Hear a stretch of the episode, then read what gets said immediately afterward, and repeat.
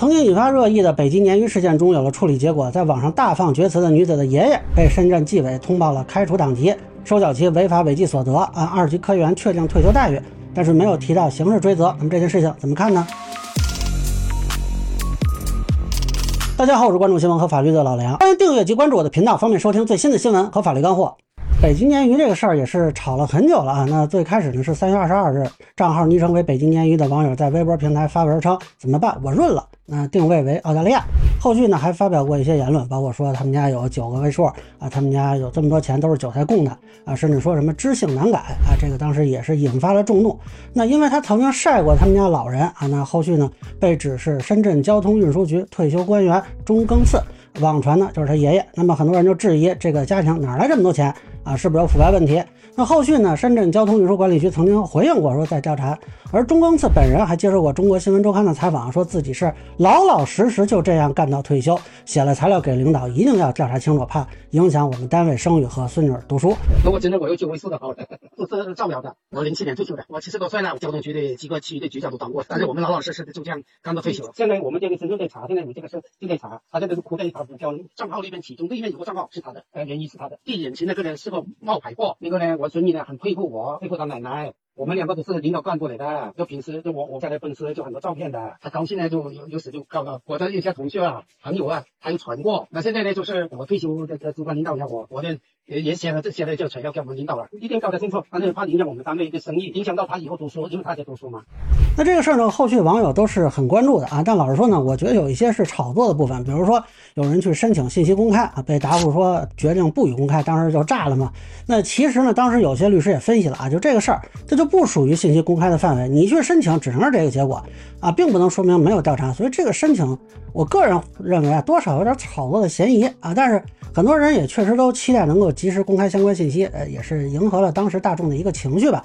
那么到今天呢，深圳联接网发布消息啊，说警察。这个钟庚次对党不忠诚不老实，多次串供对抗组织审查，那么借机敛财、违规从事盈利活动，未经批准，违规兼职取酬，利用职务便利为他人谋取利益，非法收取他人财物。按这个表述啊，其实至少已经涉嫌受贿罪了。他后边说的是他严重违反党的政治纪律、廉洁纪律，并构成严重职务违法，应予严肃处理。根据有关规定，经深圳市纪委常委会会议审议，决定给予开除党籍处分，二二级科员确定其退休待。待遇收缴其违法违纪所得啊！插一句啊，这个退休待遇啊，我理解其实就是一个基本的退休金了，这个是不能剥夺的。只要他社保缴满十五年，那就算是服刑人员，你中间啊服刑期间给停发了，如果刑满释放，你也要继续发放的。何况他还没有被追究刑事责任啊，只是就按一个普通办事员的退休待遇处理了。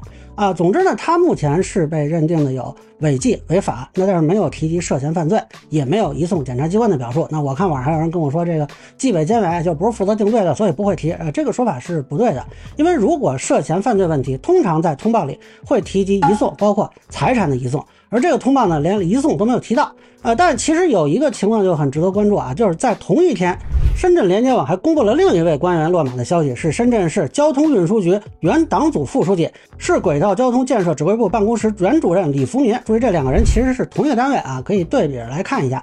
那这里要说一下呢，他们单位的这个严格变迁，其实从通报就能看出来，这个钟恩赐的通报里“原”字是在单位的前面。而李福民的通报“原”字在职务前面，因为实际上在二零零九年的时候，深圳交通局就并入到深圳交通委，之后深圳交通委在二零一九年改成现在的深圳交通运输管理局，而钟庚次呢在并入交通委之前就退休了啊，所以他其实没有在新的交通运输管理局任职过，他只是前单位转过来的退休干部啊。当然，具体他跟李福民什么关系，目前不清楚。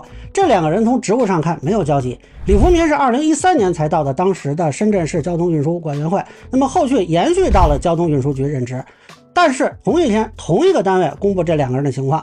啊，有几种可能性吧。啊，一是这俩人本来就有一定的关联，二是这俩人没有关联，但是可能因为当时调查的时候呢，就一并查出的，比如说查账啊，或者说有什么人员啊揭发呀什么的。三呢，就是这俩人完全是各自的原因啊被调查，正好同一天被公布啊。但是如果是这前两种情况嘛，啊，倒是有可能解释为什么调查了这么久，很可能是因为涉及到多人调查嘛，而且多次串供，说明问了不止一次嘛，那需要做的工作可能就比较多啊。但是是不是这样不太清楚。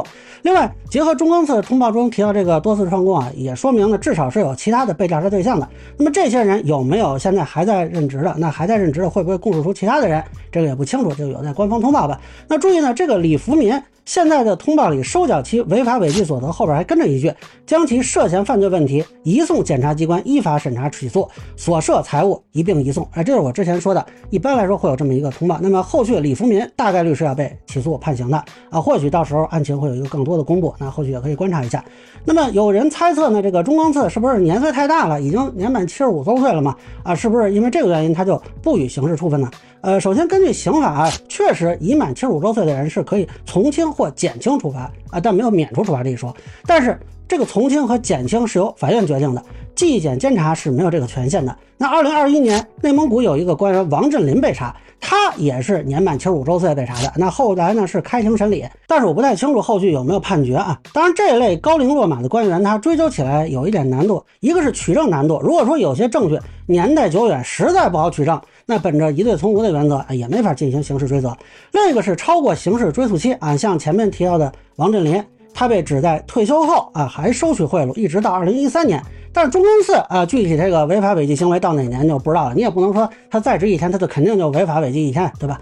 那么刑法规定的最高追诉期是二十年，所以说就倒查二十年嘛。啊，超过二十年，你要再追究刑事责任，就得报最高检核准了。你比如说丰县铁链女事件啊，就是有一些被告是经最高检核准来突破追诉期的啊，但这个情况其实是比较少见的。所以我个人认为啊，深圳能通报这个案件的进展是挺好的，但是还是有更多的公开厘清的空间的。一个是刚才说的这个刑事责任问题啊，是因为证据不足啊，超过追诉期啊，或者说这个法律是之间的衔接是有什么问题啊，还是说仍在进行调查，说将来会移送呢，还是有什么其他的情况啊？这个我觉得是有必要解释清楚的。二是这金额的问题，那么社会关注点就是他们家啊，传说有九位数。那么现在说收缴其违法违纪所得具体是多少？有没有九位数那么多？如果没有，他目前的财产情况如何？有没有涉及向境外资产转移的问题？啊，这个也是目前社会关注的部分。呃，其实如果有一个更详细的情况通报会更好一些。第三呢，就是对其子女的工作任职情况啊，那现在网上也是颇多猜测啊，毕竟这个事儿是从他孙女发放厥词开始的，对吧？那么他的亲属子女是否存在违法违纪问题啊？是否有一个明确的调查呢？啊，第四呢，就是对这个调查本身的。我觉得有必要做一个回顾吧，啊，就是为什么用了这么长时间，包括之前的那个信息公开的问题，现在都是律师啊、媒体啊、评论员呀在解释分析。深圳市一级能否统一做一个说明？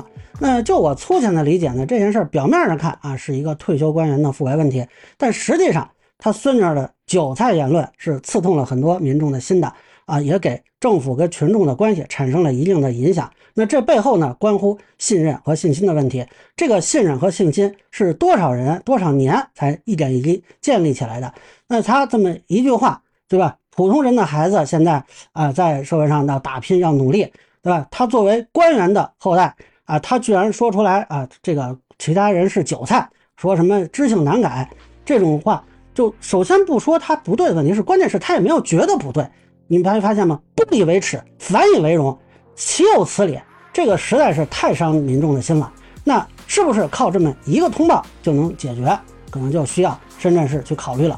以上呢就是我对北京鲶鱼事件情况通报的一个分享，个人浅见难免疏漏，也欢迎不同意见小伙伴在评论区弹幕里给我留言。如果您觉得说的还有点意思，您可收藏播客老梁不郁闷，方便收听最新的节目。谢谢大家。